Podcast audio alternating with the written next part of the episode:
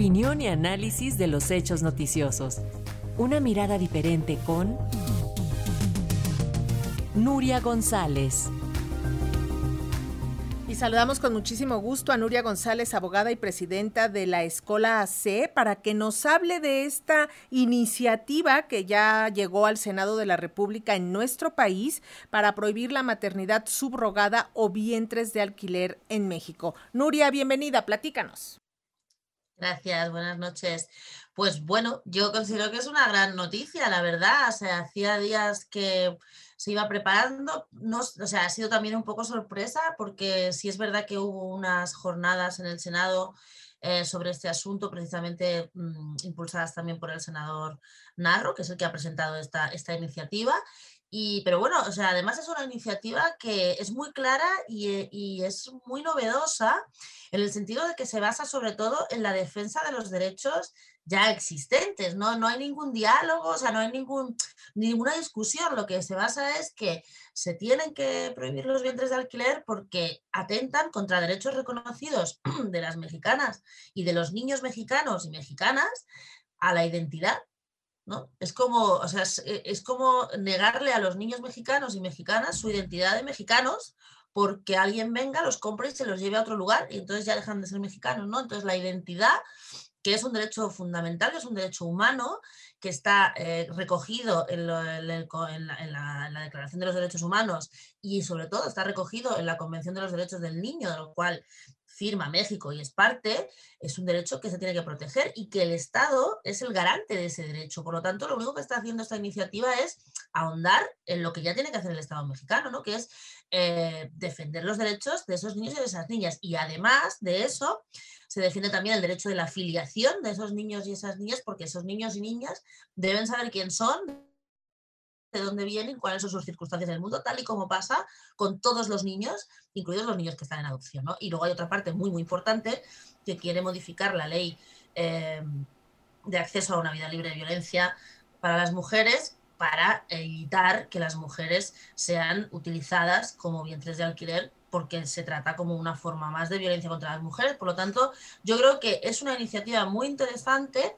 En la línea que México ha tenido muchas veces, ¿no? Hemos hablado aquí a veces de, que México ha hecho grandes aportaciones a, la lucha por los derechos humanos, ¿no? Con todos sus claroscuros del país que todos conocemos, pero la verdad es que han salido de México cosas mm, muy, muy importantes nivel mundial, ¿no? O sea, el, concepto, la palabra, acuñar, ¿no? Poner nombre a los feminicidios, aunque sea una cosa horrible, pero ese concepto es mexicano y ahora es mundial.